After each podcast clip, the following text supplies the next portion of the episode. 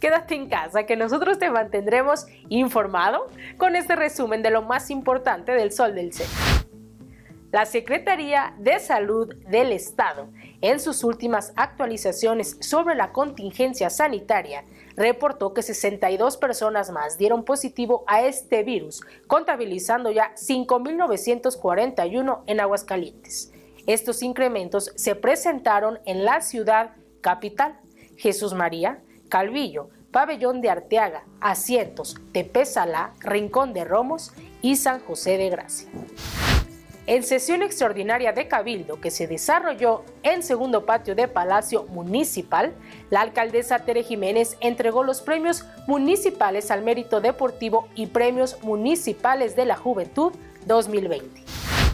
Aunque está próximo a darse el banderazo para iniciar la construcción del libramiento carretero, no se ha dictado un fallo final sobre el proceso de revocación del anterior título de concesión pero existe una resolución que favorece al gobierno del Estado por parte de la Sala Administrativa del Poder Judicial.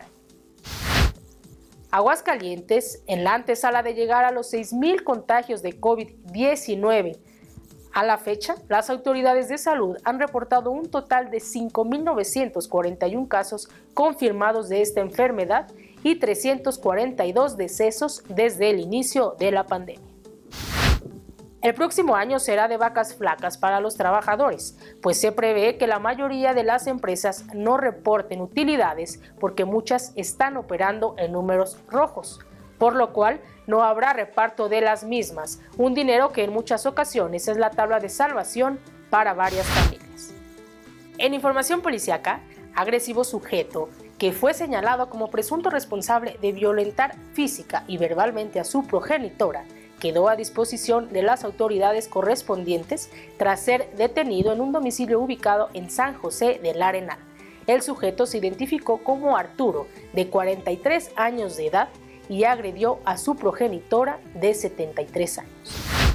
Les informamos que desde ya hace unos días en nuestra edición impresa podrán encontrar información deportiva y cultural. Y en los deportes, en las instalaciones de Casa Club se disputaron los partidos de fuerzas básicas entre Necaxa y Mazatlán FC. En la sub-20, Mazatlán ganó por marcador de 2-1, mientras que en la sub-17 los Rayos se impusieron por 5-0. Síganos en nuestras redes sociales y para conocer el detalle de esta y mucha más información, no olviden adquirir las ediciones impresa y digital del Sol del Centro.